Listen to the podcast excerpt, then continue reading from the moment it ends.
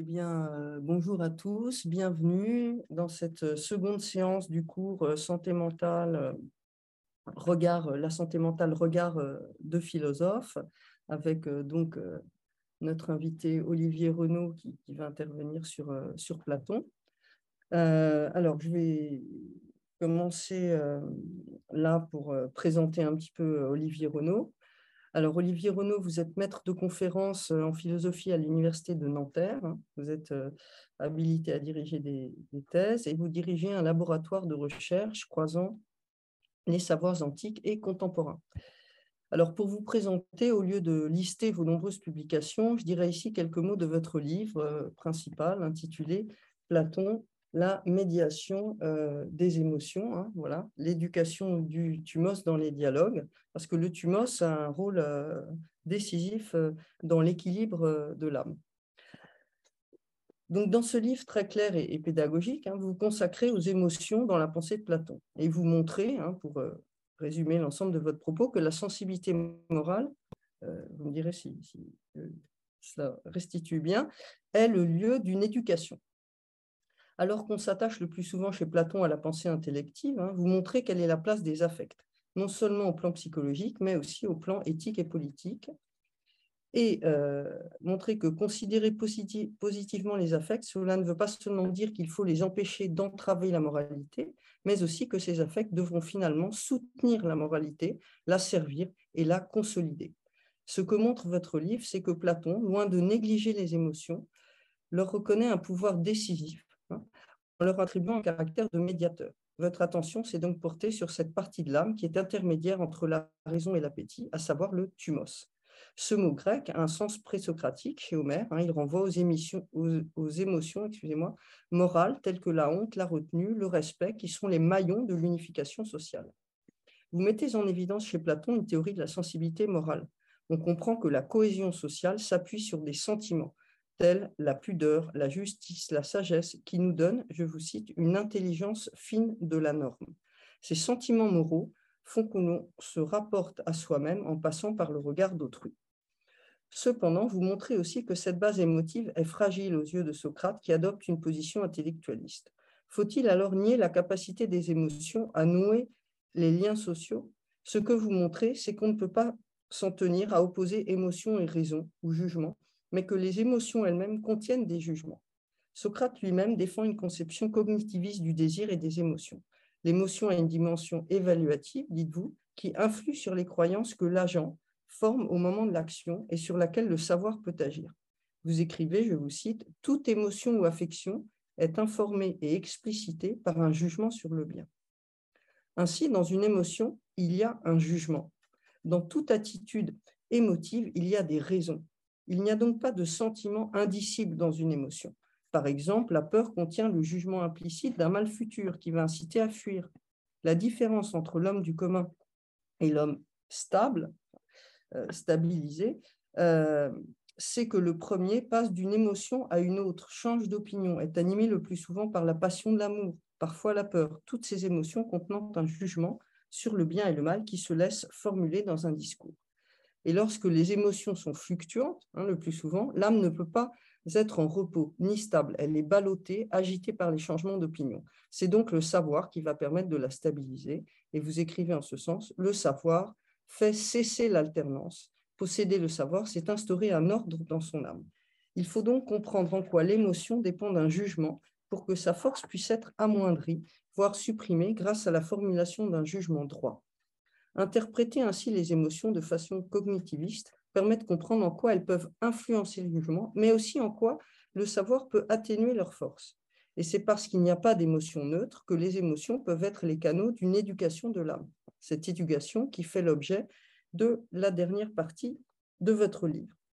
Alors, quelques mots sur cet équilibre, cette éducation pour finir. Vous soulignez bien qu'il ne faut pas confondre l'ordre de l'âme, c'est-à-dire sa hiérarchie entre l'intellect, le cœur, hein, la deuxième partie, le cœur, euh, courage ou ardeur, et d'autre part le désir ou appétit. Hein. Il ne faut pas confondre cet ordre de l'âme et son équilibre, au sens où les hommes peuvent être équilibrés tout en étant dominés davantage par leur désir ou leur ardeur que par leur intellect. Et donc l'équilibre va passer par l'éducation d'un caractère, d'un ethos. Comme il faut que cela se fasse tôt, seule la musique pourra remplir ce rôle en apprenant à l'enfant à aimer des rythmes ordonnés, plaisants, orientant vers le bien.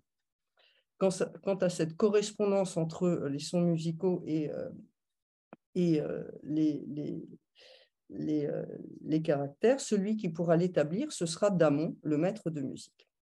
Faute d'une bonne éducation, et quel que soit le naturel initial, ce qui s'installera, c'est le vice dont vous allez nous parler.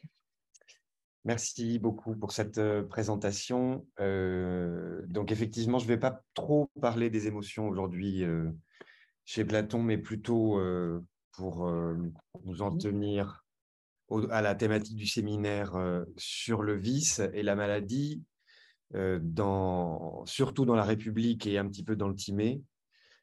Et l'idée est finalement de, partir un petit peu en, amont hein, de, cette notion de santé mentale qui fait l'objet du séminaire, notion qui manque probablement euh, dans, les dialogues de Platon. Elle apparaît au, sens de, bien sûr, de, santé de l'âme.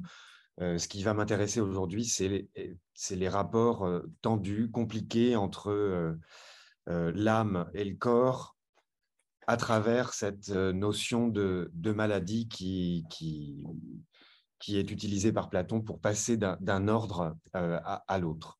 Alors, pour, les, pour ceux qui, suivent en, distanciel, je vais essayer euh, de vous partager euh, dans le chat. Euh, alors, ici, il est sur le bureau. Alors, il est là, texte. Je vous envoie, voilà, dans le chat, le, mon, mon exemplier et je vais moi-même le, projeter pour ceux qui sont ici. Vous voyez à peu près? Oui. Voilà. Sauf qu'il faut que je jette quand même un œil sur ça.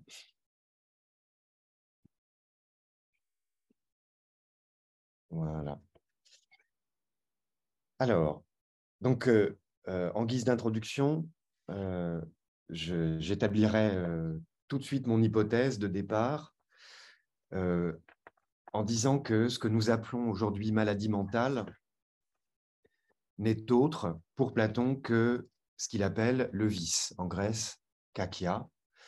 Alors, je ne vais pas parler aujourd'hui de certaines formes de folie, notamment la folie érotique du philosophe que l'on trouve dans certains dialogues, le banquet, la République ou le Phèdre, qui, euh, qui est un cas évidemment intéressant, mais malgré tout un cas limite euh, dans la philosophie de Platon. Je préfère m'attarder en fait sur toutes ces formes de, folie et de maladie telles qu'elles sont présentées par Platon en de très nombreux endroits de son corpus, qui sont associées euh, de manière très ordinaire en fait avec, avec ce qu'on appelle le vice. Alors cette hypothèse, c'est-à-dire la maladie mentale est un vice, aussi normative et moralisante soit-elle, et ça je l'accepte très volontiers, est intéressante euh, pour un, enfin, sur un point. Comme l'a rappelé Eva la semaine dernière, dans la séance de la semaine dernière, l'une des questions centrales de, de ce qu'on appelle maladie mentale chez Platon, c'est l'articulation qu'on doit trouver entre un état de l'âme et un état du corps. Je vérifie que tout va bien. C'est pourquoi je, vais présenter dans, ce cadre du séminaire qui porte normalement sur la santé mentale, en fait un problème donc en amont qui est le problème de l'analogie entre le vice, c'est-à-dire la maladie de l'âme, et la maladie du corps stricto sensu. Comment est-ce qu'elle s'influence Comment elle s'articule Et jusqu'où finalement Platon veut aller pour procéder à une étiologie, c'est-à-dire à une recherche des causes du, vice, c'est-à-dire de cette maladie mentale. Toujours euh, pour introduire mon sujet, ce qu'on appelle l'analogie entre le vice, c'est-à-dire le mal moral, euh, ou politique d'ailleurs, et la maladie physique, cette analogie entre vice et maladie physique est, ancienne hein, chez, les, chez, les, auteurs antérieure à Platon.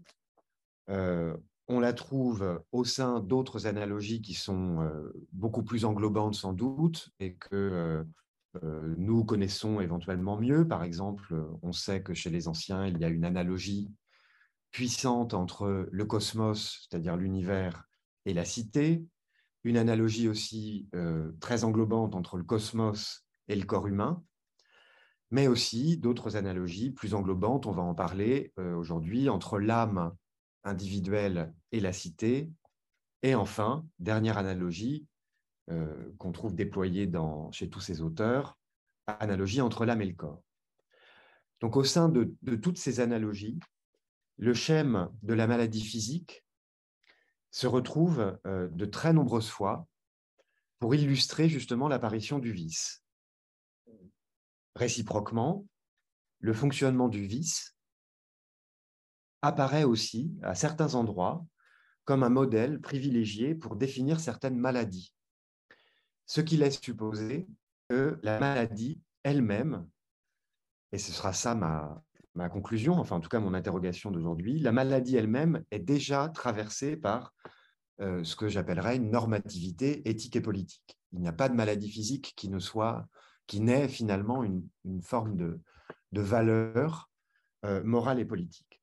L'exemple peut-être le plus connu de euh, cette interaction entre la maladie physique et la maladie morale, c'est l'exemple de la peste, qui nous est décrit par Thucydide dans la guerre du Péloponnèse, au livre 3, euh, où il compare euh, ce qu'on appelle la stasie, c'est-à-dire la, guerre civile, la sédition hein, dans la cité, avec, euh, enfin il ne se contente pas de la comparer, il la, rapproche, mais avec la, peste, le fléau de la cité, qui s'est abattu sur les citoyens.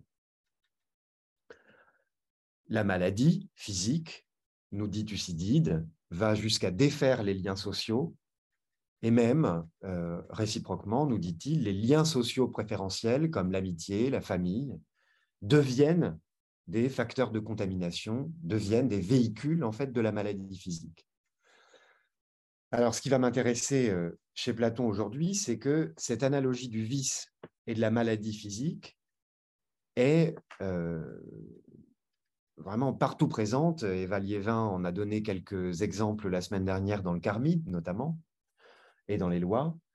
Et la question qu'on ne peut pas manquer de se poser, c'est celle de savoir si on en reste justement à une, à une analogie bien stricte entre l'ordre du corps et l'ordre de l'âme, ou éventuellement, est-ce qu'on dépasse cette analogie pour aller vers une métaphore euh, laquelle euh, finalement est, sans trop grande incidence sur ce qu'on appelle euh, le vice et la maladie, ou alors, et telle sera bien sûr mon hypothèse aujourd'hui, c'est jusqu'à quel point cette analogie ou cette métaphore devient puissante hein, pour Platon pour essayer de montrer qu'il y a bien un lien causal, compliqué mais il s'agit bien de cause entre l'ordre du corps d'une part et l'ordre de l'âme d'autre part. Donc les questions sont les suivantes. Hein. La première question qu'on peut se poser, c'est est-ce qu'il existe finalement une euh, préséance, une priorité euh, du modèle causal physique de la maladie sur le modèle du vice, ou bien Deuxième question, est-ce qu'il existe une interaction systématique entre, la maladie et le vice? Ou alors est-ce qu'il s'agit simplement d'une question parfaitement accidentelle? Euh, Ou bien enfin, euh, est-ce qu'il y a euh, finalement une, spécificité de, de chacun de ces modèles, vice et maladie physique, que Platon va, vouloir finalement articuler. Alors, simplement pour terminer mon introduction et pour euh, donner un, caractère peut-être beaucoup plus général à, la chose, euh, ma conclusion sera effectivement de dire, enfin je, la déploie tout de suite, cette conclusion, ma conclusion sera de dire que euh, Platon est en un certain sens, effectivement, un philosophe très moral, au sens où il va, il va nous dire que le vice traverse, euh, traverse euh, toutes les sphères de l'activité humaine jusqu'à produire des maladies physiques. Et en ce sens, pour lui, le vice va être premier sur la maladie du corps. Euh, on pourrait tout de suite m'objecter, et vous auriez raison de le faire, que Platon malgré tout, n'est pas si moralisateur que cela et euh, euh, ménage à certains endroits de ces dialogues une place pour des maladies accidentelles qui m'empêchent, et, cela de manière euh, tout à fait naturelle, hein, de penser, de dialoguer. C'est évidemment, je pense à l'exemple très fameux du prologue du Phédon à la mort de Socrate, entouré par tous ses disciples, euh, Phédon nous dit dans le prologue euh, que euh, Platon, je crois, était malade. C'est la seule fois dans le corpus où Platon est nommé dans son propre dialogue qu'il écrit.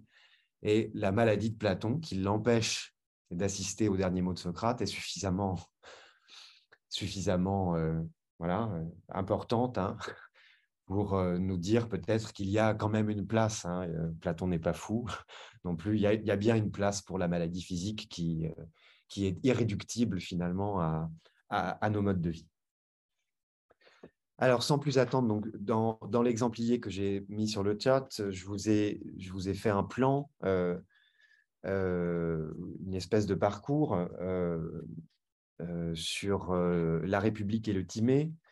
Donc, je vais vous donner un aperçu en fait du fonctionnement de l'analogie entre le vice et la maladie dans la République à la suite de quoi, en deuxième partie, j'essaierai de comparer en fait cette, euh, ce fonctionnement de l'analogie avec le timé, qui nous donne une autre image de, de cette interaction entre le, vice et la maladie du corps.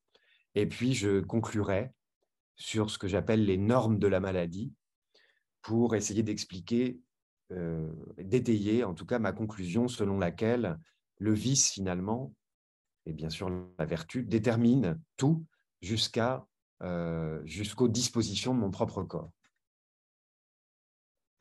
Donc je commence sur l'analogie vice et maladie dans la République euh, par un premier point euh, apparemment simple, qui est celui de l'identification du vice et de la maladie physique.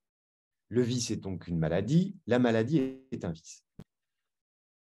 Alors, je commence d'abord par euh, le cas, le vice est une maladie. Les vices sont très souvent caractérisés comme des maladies ou des fléaux. Hein. Alors, en grec, c'est nosos ou nosema. Au point que on pourrait ou on devrait oublier qu'il s'agit avant tout d'une analogie. Donc là, Platon utilise une métaphore très courante. Le vice est un, fléau de l'âme. Euh, réciproquement, réciproquement, la maladie physique est, elle aussi, un vice. Alors ça, c'est beaucoup moins évident euh, du point de vue de la métaphore. Enfin, je ne sais pas si, si, si vous l'utilisez très souvent, mais enfin, euh, euh, ça a évidemment une incidence hein, de dire que, pour décrire une maladie, de dire qu'un corps est vicié.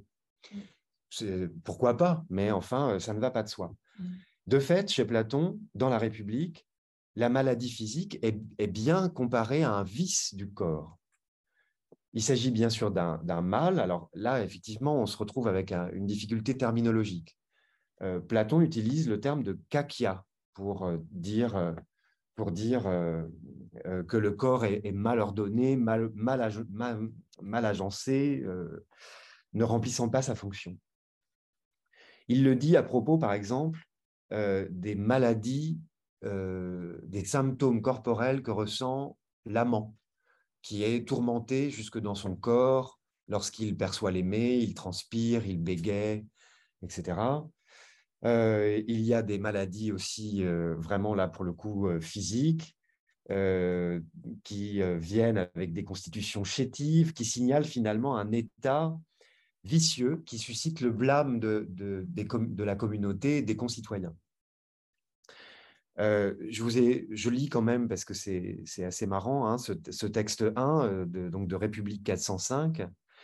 avoir besoin par ailleurs de la médecine, repris-je, c'est Socrate qui parle, non pas pour des blessures ou euh, pour l'une ou l'autre de ces maladies qui jalonnent le cours des saisons, mais parce que, en raison de sa paresse et du régime que nous avons décrit, c'est un régime mauvais, un régime de vie mauvais, que nous avons décrit, on se remplit comme un marécage de fluides et de gaz, pour ensuite forcer les ingénieux disciples d'Asclépios, c'est-à-dire l'ordre des médecins, à désigner ces maladies du nom de vent et de cathare. Ne trouves-tu pas cela honteux? Vous trouvez dans ce, petit texte, c'est assez marrant, hein, une, une distinction de deux types de maladies. Vous avez les maladies des saisons, sur lesquelles on ne peut rien faire, enfin pas, grand-chose. Euh, et puis, vous avez les maladies qui sont euh, issues d'un mauvais régime alimentaire et un mauvais régime de vie en général. Et donc, il termine ce petit texte, euh, donc T1, sur votre exemplier. Hop, j'admets la personne. Il termine par une espèce de jeu de mots, on va, on va y revenir, hein, sur les vents, les fusas et les cathares, catharous. Et il dit tout de suite, hein, ne trouves-tu cela pas honteux? Donc là, il y a certaines maladies dont on va pouvoir dire qu'elles sont honteuses. Euh, alors, ce pas les mêmes que dans notre modernité, les maladies honteuses, mais euh, de fait, hein, dans le corpus platonicien, vous allez pouvoir trouver des maladies euh, sexuelles qui vont évidemment susciter le blâme. Alors, le vice moral, donc, est une maladie, et la maladie en quelque sorte du moins, un vice. Pas toutes les maladies, mais certaines. Ce qui revient à dire finalement qu'il y a une certaine normativité, alors naturelle ou éthique, euh, qui traverse finalement dans les deux cas la description du vice et de la maladie. Donc à première vue, c'est assez simple. On a envie de dire tout de suite qu'il s'agit là d'une métaphore. C'est une métaphore commune, encore une fois. J'ai mis dans l'exemplier une, un très très très beau livre hein, de Geoffrey Lloyd qui s'appelle In the Grip of Disease, qui, euh, qui, fait qui est, qui est un, spécialiste d'anthropologie ancienne et qui vous fait un panorama de, d'Homère euh, jusqu'à jusqu'au médecin et jusqu'à jusqu'à Galien, en fait, euh, le, le, trajet de cette métaphore de, de la maladie appliquée à l'âme. Alors, dans le deuxième temps euh, de ma première partie, je vais essayer d'expliquer que ce n'est pas, si, pas si simple et que ce n'est pas tout de suite une métaphore. C'est bien ce qu'on appelle une analogie. Alors, pour rappel, une analogie, au sens strict du terme, c'est une identité de rapport. Euh, ce n'est pas, pas tout de suite une comparaison terme à terme. Et c'est ça qui est intéressant, c'est que Platon va être finalement assez rigoureux dans l'utilisation de cette analogie entre le vice et la maladie. Euh, c'est votre texte 2, et je lis la fin. C'est la, c'est la conclusion. La vertu serait donc apparemment une forme de santé, la beauté est le bon état de l'âme, alors que le vice en serait la maladie, la laideur et la faiblesse. Cette conclusion, elle est explicitée par tout ce qui précède dans votre texte 2, alors, pardon, les, ceux qui sont présents ne le voient pas, je, vous le montre. Euh, et c'est donc le résultat d'une analogie très stricte et très, très clairement formalisée. Euh, je, vais vous lire quand même le texte parce qu'il est, il est, il est vraiment intéressant. Ce que repris-je, tout cela en fait ne diffère en... C'est que, pardon, repris-je, tout cela en fait ne diffère en rien des choses saines et des choses malsaines, étant entendu que ces dernières sont au corps ce que les autres sont à l'âme. Là, vous avez l'expression très claire de l'analogie. C'est de même que de même. De quelle manière demanda-t-il? Les choses saines engendrent la santé, les choses malsaines la maladie. Oui. De la même manière, les actions justes engendrent la justice et les actions injustes l'injustice, nécessairement. Il revient en effet à la santé de produire, pour les éléments du corps, une structure, et c'est ça qui m'intéresse, c'est la structure. Une structure qui, par nature, les fait commander et se soumettre les uns aux autres. Alors qu'au contraire, la maladie produit une structure qui les fait commander et se soumettre les uns aux autres contre l'ordre naturel. En effet, de même repris engendrer la justice ne produit-il pas, pour les principes de l'âme, une structure qui, par nature, les fait commander et se soumettre les uns aux autres, alors que l'injustice produit une structure qui les fait commander et se soumettre contre l'ordre naturel? C'est évident. La vertu, conclusion, serait donc apparemment une forme de santé, la beauté et le bon état de l'âme, alors que le vice en serait la maladie, la laideur et la faiblesse. Donc vous voyez dans ce texte 2, ce qui est...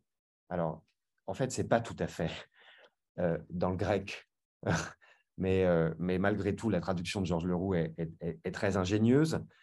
Euh, ce qui est intéressant, en fait, c'est vraiment l'ordre dans le corps, le principe ordonnateur dans les corps et le principe ordonnateur dans les âmes. Et c'est ça qu'on compare. Ce qui est donc intéressant, c'est que la maladie, comme le vice, est une affaire d'ordre. Un élément dominateur doit dominer tous les autres. S'il y a une subversion dans cet ordre, que ce soit dans l'ordre du corps ou dans l'ordre de l'âme, alors apparaît la maladie ou, euh, ou le vice. Ce que nous apprend finalement ce texte 2, hein, c'est que, et ça va pas du tout de soi, enfin je trouve, hein, c'est que, mais Eva l'a bien montré aussi la semaine dernière, c'est que le corps et l'âme, mais aussi bien la cité, comme je vais le montrer euh, dans un instant, fonctionne toujours comme une structure hiérarchisée, comme un ordre. Euh, deuxièmement, que chaque élément ou fonction de cette structure a une place qui lui est propre et euh, bien remplir sa fonction, c'est assurer dans l'âme ou dans le corps la justice et la santé. Finalement, la santé et la vertu, dans ce texte 2, sont les noms de deux modalités positives qui constituent le bien euh, sur, euh, sur ce à quoi il s'applique. Donc à proprement parler pour le moment, et c'est ça qui est un peu décevant au début, c'est qu'on est parti de la métaphore, mais en fait cette métaphore, Platon sait très bien que c'est une analogie. C'est un raccourci de langage, de dire que la maladie, euh, enfin de dire maladie de l'âme, c'est un raccourci de langage qui a son, sa raison d'être dans une analogie qui, euh, pour le moment, ne nous dit pas comment les deux interagissent. Alors, j'en suis à mon petit C. Euh, vraiment quelques mots sur l'analogie vice-maladie et analogie âme-cité. Pour dire que ce n'est pas seulement le corps et l'âme individuelle qui sont caractérisés par le lexique de la maladie la cité aussi, c'est-à-dire le corps collectif des citoyens, peut être malade. Euh, je vous ai donné quelques exemples, je ne vais pas euh, tous les lire, mais euh, Platon, par exemple, peut tout à fait parler d'une cité malade, Nosein, quand elle est en proie à une guerre intestine entre des factions ou des partis politiques qui ne s'accordent pas. Une cité malade aussi à la fin de la République, quand la tyrannie a pris place au sein de, euh, du corps social. C'est l'ultime maladie de la cité, dit Platon. Alors, euh, c'est par exemple votre texte 3, hein, c'est assez intéressant. Euh, je vous lis un tout petit bout. Or, comme un corps maladif n'a besoin que d'un léger choc de l'extérieur pour tomber malade et qu'il arrive parfois que, même sans motif externe, il entre en dissension avec lui-même, de la même manière, une cité placée dans une situation analogue, où l'on requiert pour le soutien militaire des ressources de l'extérieur, certains faisant appel à une cité oligarchique ou d'autres à une cité démocratique, devient malade au moindre prétexte et se livre à elle-même une bataille intérieure. Il arrive même qu'elle entre en dissension sans intervention extérieure. Donc, voilà, on a des maladies physiques qui touchent les corps individuels, aussi des séries de corps, le corps social. On l'a vu en fonction des saisons, des lieux, des mœurs, des coutumes, euh, mais aussi euh, d'un point de vue politique, quand il y a des forces en présence qui euh, subvertissent finalement l'accord originel et naturel et sain il y a des processus qu'on appelle, et on utilise encore, nous, aujourd'hui, les métaphores de contamination ou de propagation des, maladies civiles, comme une épidémie. J'en viens à mon, à mon...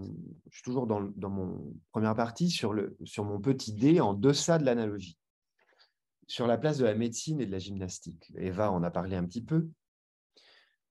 Si finalement l'analogie vis-maladie, qui repose sur une distinction assez forte hein, entre l'âme et le corps, nous semble finalement acceptable à nous.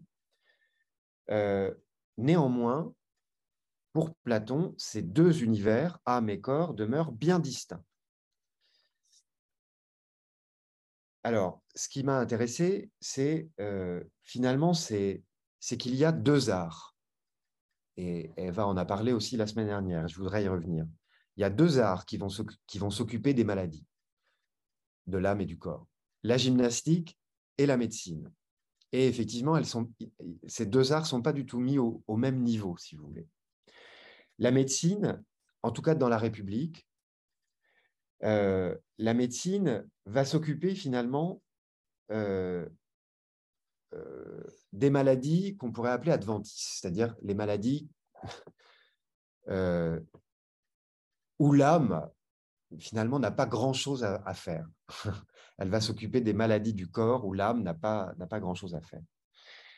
Euh, le médecin, alors c'est une médecine très rigoureuse dans la République, va euh, par exemple amputer un bras d'un charpentier qui s'est blessé et qui ne peut plus accomplir sa fonction, va prescrire finalement des régimes drastiques pour, euh, dans la cité pour, pour limiter finalement des, des, contaminations par les eaux, les vents, etc., c'est-à-dire les maladies des saisons, alors que la gymnastique, comme l'a rappelé Eva la semaine dernière, la gymnastique va s'occuper bien sûr du corps en un certain sens, en le modelant, mais surtout, il va s'occuper, elle va s'occuper de l'âme dans son rapport au corps, afin de limiter les effets de ce que Platon appelle l'indiscipline euh, et, l'intempérance. C'est votre texte 4. Ici, en effet, dit Platon, dit Socrate, la variété, la variété de la musique, la variété des gestes, la variété des, des modes de vie, engendre l'indiscipline. Là, elle engendre la maladie, noson, tandis que la simplicité, dans la musique, engendre la modération dans l'âme. Et dans la gymnastique, elle produit la santé pour le corps, n'est-ce pas vrai? Bon, finalement, euh, bon, qu'est-ce que je voulais montrer dans ce petit dé? C'est que la médecine va apparaître euh, assez limitée dans son usage, euh, complètement soumise finalement à un impératif fonctionnel de, l'ordre des corps, des corps qui doivent être efficaces dans la cité.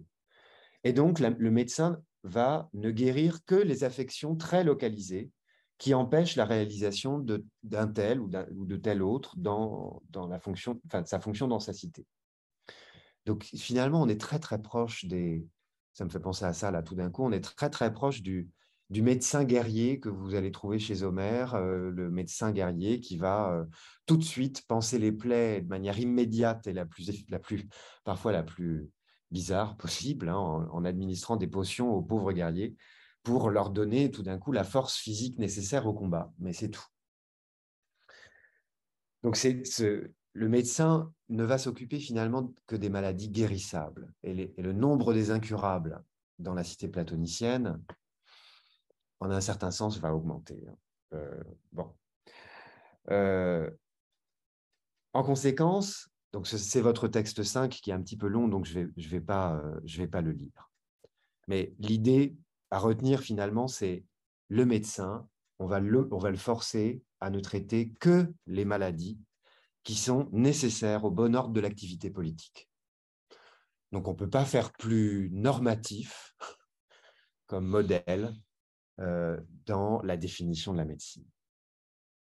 Donc en conséquence, il faut déjà distinguer plusieurs sens de maladies. Il y a les maladies des saisons dont le principe finalement est extérieur et produit des affections que Platon appelle localisé, où le médecin va intervenir pour aboutir à une restauration immédiate euh, par des drogues ou d'autres euh, d'autres types d'interventions, sans finalement accompagner la maladie par un régime différent du régime normal prescrit par, euh, par, par les gouvernants. Ça, c'est les maladies localisées. Il y a les maladies dites nouvelles qu'on a évoquées dans la première partie. C'est les vents et les cathares, qui viennent d'un régime dépravé, varié, et qui finalement sont les signes des constitutions politiques fragiles ou déficientes. Il y a enfin les maladies, dans les maladies nouvelles, et c'est ça qui est intéressant, le fait que euh, finalement, plus les flatulences, les cathares, les vents vont prendre possession des corps dans la cité platonicienne, plus il y aura une, espèce de, cercle vicieux, c'est le cas de le dire, et qui vont engendrer davantage de vices dans euh, les euh, âmes des individus. Là aussi, il y a, beaucoup d'exemples. Hein. c'est les, les, exemples que vous allez trouver dans le livre 8, par exemple, sur les oligarques, qui, à force de manger gras, deviennent inaptes à la guerre, euh, nécessitant euh, une armée de mercenaires pour euh, défendre la cité, produisant finalement encore plus de vices et d'appât du gain dans, dans la cité. et là, vous voyez que l'ordre politique commence à interagir avec l'ordre médical. Et c'est sur ça que je vais maintenant me pencher. Dans République 10, ce sera ma deuxième partie. Au livre 10, Platon, enfin Socrate, va proposer un, argument sur lequel je ne veux pas me pencher euh, euh, pour lui-même sur l'immortalité de l'âme. Par contre, ce qui m'intéresse dans tout ce passage, ce sont vos, textes 6 à 10, c'est euh, finalement la manière dont Platon croit qu'il y a une causalité limite entre l'âme et le corps. Euh, l'argument général est le suivant. Donc, c'est les textes 6 à 10. L'argument, très très globalement et très rapidement, puisqu'il est particulièrement compliqué, cet argument, l'idée est de dire qu'une chose, n'importe quelle chose, n'importe quelle substance, périt ou se déprave du fait d'un développement de son mal propre, euh, propre à cette substance. Et finalement, si un mal propre à cette substance ne la détruit pas, ne réussit pas à la détruire, alors il faudra dire que cette chose est immortelle. Voilà, ça c'est le cadre général de, l'argument.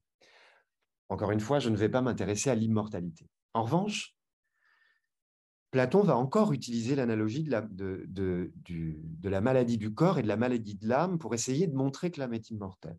C'est votre texte 6 eh bien, va, examine aussi l'âme de cette manière. L'injustice qui l'a envahi, comme le reste du mal, tout cela, du fait de l'avoir pénétré, de s'y être incrusté, va-t-il la corrompre, et la flétrir pardon, au point de la conduire à la mort en la séparant du corps? Donc vous avez la description d'une maladie qui est l'injustice, pour savoir si, si je commets des actes injustes, au bout d'un moment, je vais finir par en mourir. Cette maladie du corps, euh, cette maladie du corps doit être conçue comme donc le développement d'un mal propre et non extérieur. C'est un mal vraiment euh, internalisé. Euh, c'est votre texte 7. Platon nous dit ce, ce n'est pas la pourriture des aliments qui pourrit le corps, c'est le corps, après avoir assimilé ces aliments pourris, qui développe de lui-même la cause de sa dissolution. On n'est pas du tout dans un schéma microbien, bactériologique, ou voilà, c'est pas ça du tout. Hein. C'est vraiment l'idée que le corps va, va produire en lui-même le, mal qui va finir par le, euh, détruire.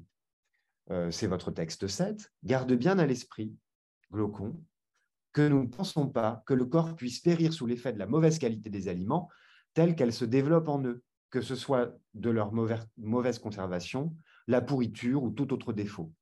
Mais si la mauvaise qualité des aliments eux-mêmes produit pour le corps un mal qui lui est propre, nous dirons que c'est par l'intermédiaire des aliments, en raison du mal propre au corps qu'est la maladie, qu'il a été détruit. Mais nous n'estimons en aucun cas qu'il aura été corrompu par la mauvaise qualité des aliments qui constituent des êtres différents. Bon, voilà. Si le corps donc devait être la cause de la mort, elle ne saurait néanmoins, nous dit Platon, transmettre à l'âme la cause de sa dissolution. Euh, autrement dit, et je sais que l'argument est un peu compliqué, mais la question c'est est-ce que je peux périr de mon vice?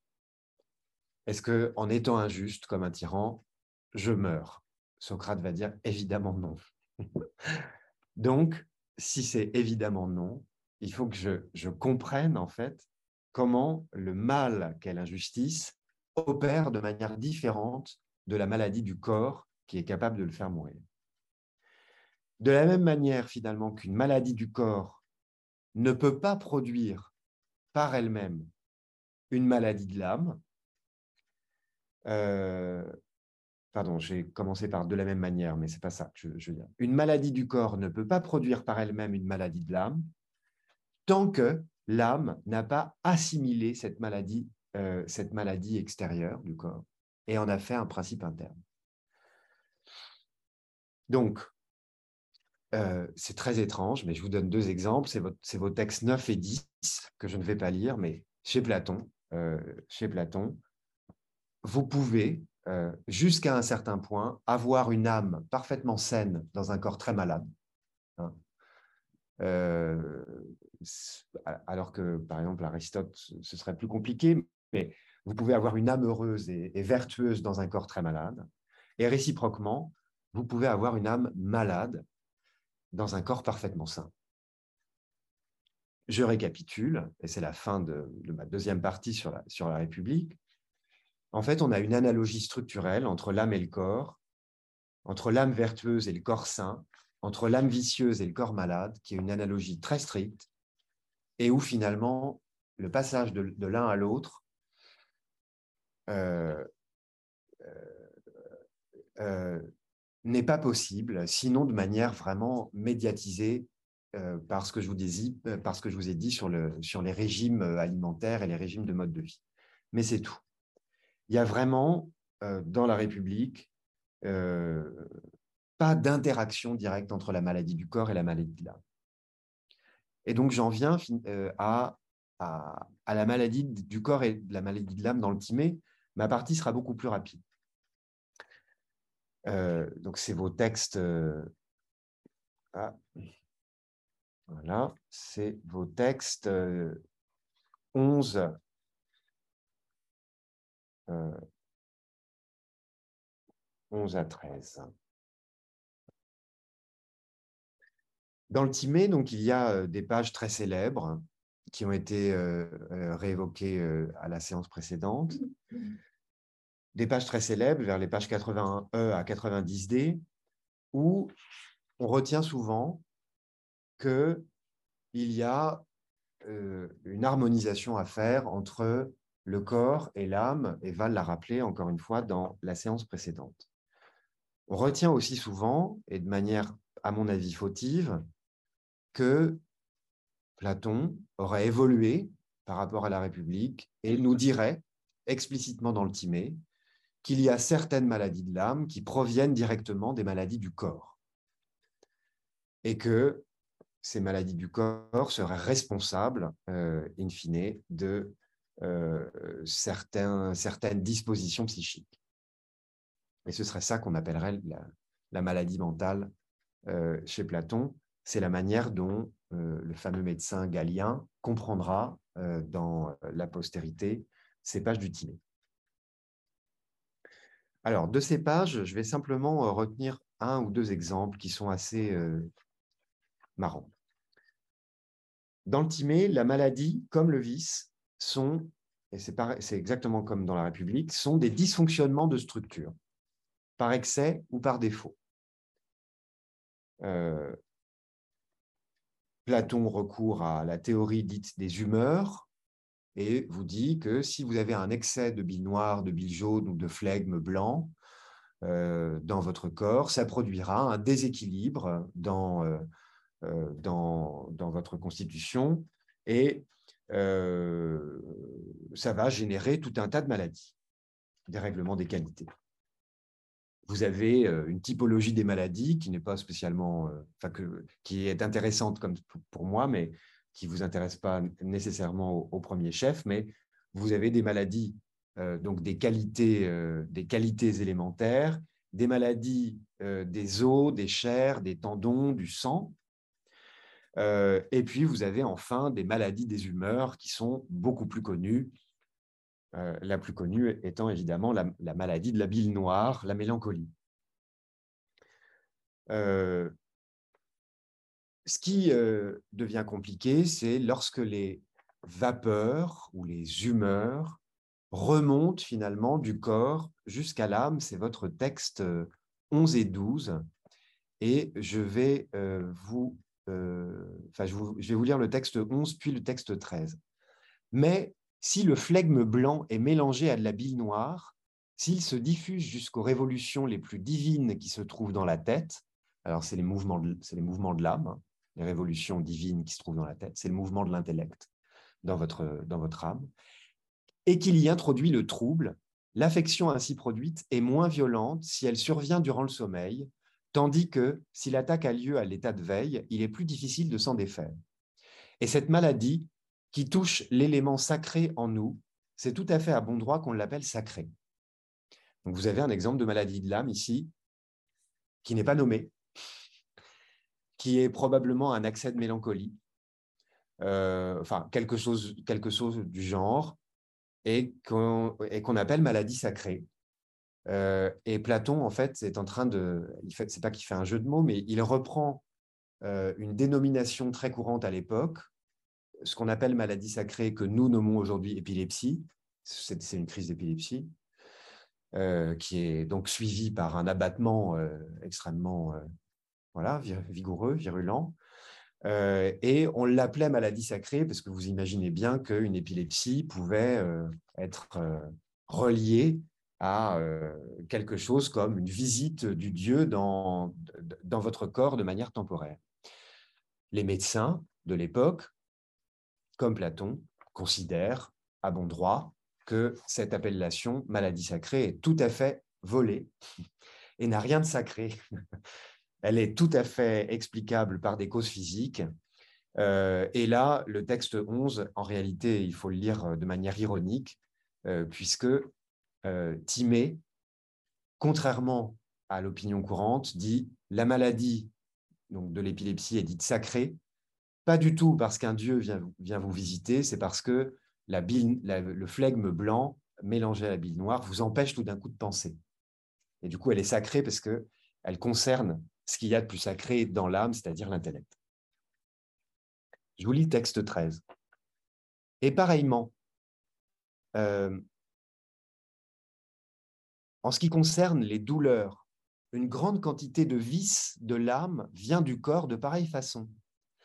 En effet, lorsque les flegmes acides et salés, et tout ce qu'il y a d'humeurs amères et bilieuses, erdent par le corps et n'arrivent pas à trouver un exutoire, et que, pelotonnées à l'intérieur, elles y subissent un brassage qui les amène à mêler leur vapeur au mouvement de l'âme, ces substances provoquent des maladies de l'âme qui prennent toutes sortes de formes plus ou moins graves, plus ou moins nombreuses, et qui se portent vers les trois régions de l'âme. Selon qu'elles attaquent celle-ci ou celle-là, elles provoquent toutes les variétés de l'acrimonie et de l'abattement, et toutes celles de la témérité et de la lâcheté, toutes celles de l'oubli et de la paresse d'esprit. Alors, ce qui m'intéresse, en fait, dans la comparaison de ces deux, passages, c'est que dans votre texte 11, on parle des maladies du corps. Et donc, on, euh, euh, euh, on parle d'abord des maladies du corps. Et donc, Platon n'a pas du tout de problème pour dire, pour dire que le flegme blanc mélangé à de la bile noire va provoquer ce qu'il appelle la maladie sacrée, une crise d'épilepsie. Dans le texte 13, c'est très différent. C'est le même, vous voyez que c'est le même fonctionnement causal, c'est la même étiologie, sauf qu'il parle plus du tout de, maladie sacrée. Il parle des vices, des vices divers, euh, et en fait, ce, qui, dans le texte 11, était appelé maladie sacrée, ici est appelé, dans le texte 13, dans le texte 13 l'oubli et la paresse d'esprit. C'est quand même étonnant. Euh, C'est-à-dire que vous avez un, fonctionnement causal qui est identique, mais dont les effets ne sont pas les mêmes. Alors, évidemment, je ne vais pas régler le problème du timé, euh, puisque ce sont des textes euh, redoutables, mais mon hypothèse, pour, euh, pour laisser du temps à la discussion, c'est la suivante. Les maladies de l'âme, évidemment, peuvent survenir aux maladies du corps, à un état mauvais du corps. Réciproquement, il y a des maladies du corps qui finalement sont suscitées par un mauvais régime, des mauvais mouvements, des mauvaises cures.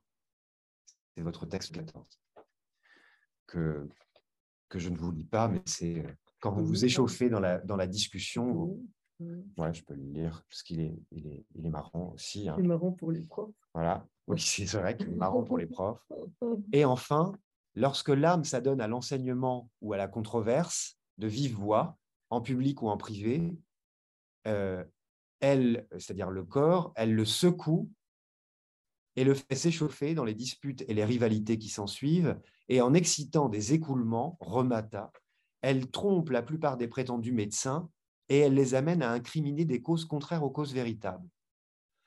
Là aussi, c'est bon, un texte amusant parce que c'est une cause psychique, c'est le goût de la dispute, le dialogue mal conduit, qui euh, va produire donc des, écoulements. Alors, de quels écoulements s'agit-il?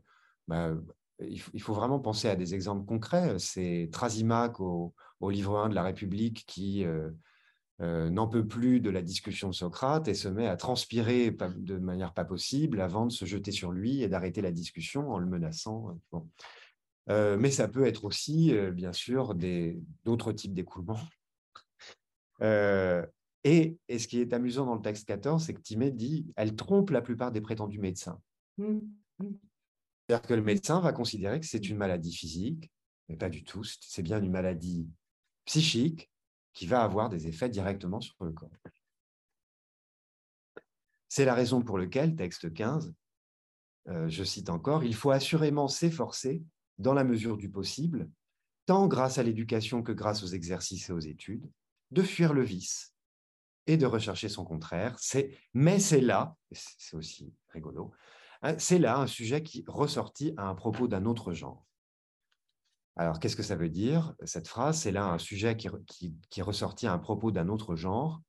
Ce n'est pas au médecin, nous dit Platon, de régler le problème des vents, des cathars, des écoulements, c'est-à-dire de toutes ces maladies dites honteuses dans la République dont on a parlé, c'est bien euh, au philosophe et à l'éducateur euh, qu'il revient donc d'essayer de, les régler. Alors je vais conclure sur les normes de la maladie, là encore par un texte que je vais vous lire euh, complètement, un texte que j'aime beaucoup. Ah. Pardon. Donc c'est votre texte 16, et donc je reviens, reviens la République. Juste avant de le lire, pour conclure, euh, euh, pour, pour, introduire ma conclusion, évidemment, euh, on, doit dire d'abord que Platon n'est pas médecin. Mais, en philosophe, il ne se prive pas de donner de, sa propre interprétation de ce que doit être la médecine et intervenir finalement dans l'histoire de la médecine je ne veux pas non plus faire de Platon un, un canguilhem avant l'heure, euh, euh, euh, l'idée est finalement d'accepter ce, ce, que nous, philosophes, on appelle une surdétermination morale ou axiologique des maladies et de leur typologie, c'est-à-dire de leur classification. Classification de maladies mentales. bien sûr, Platon le fait dans le Timée, quand, il dit qu'il y a une typologie selon les parties de l'âme dans euh, les parties de l'âme euh, qui, sont, euh, qui sont contaminées. Donc Platon le fait, mais encore une fois, Platon n'est pas médecin, mais philosophe. Et en revanche, ce qu'on peut tirer finalement de tous ces textes de Platon, c'est qu'il y a bien une priorité de, la norme morale sur ce que doivent être euh, les maladies et leur sens dans le corps social. Et pour reformuler de manière encore plus claire, c'est un critère moral et politique qui doit déterminer les typologies des maladies mentales.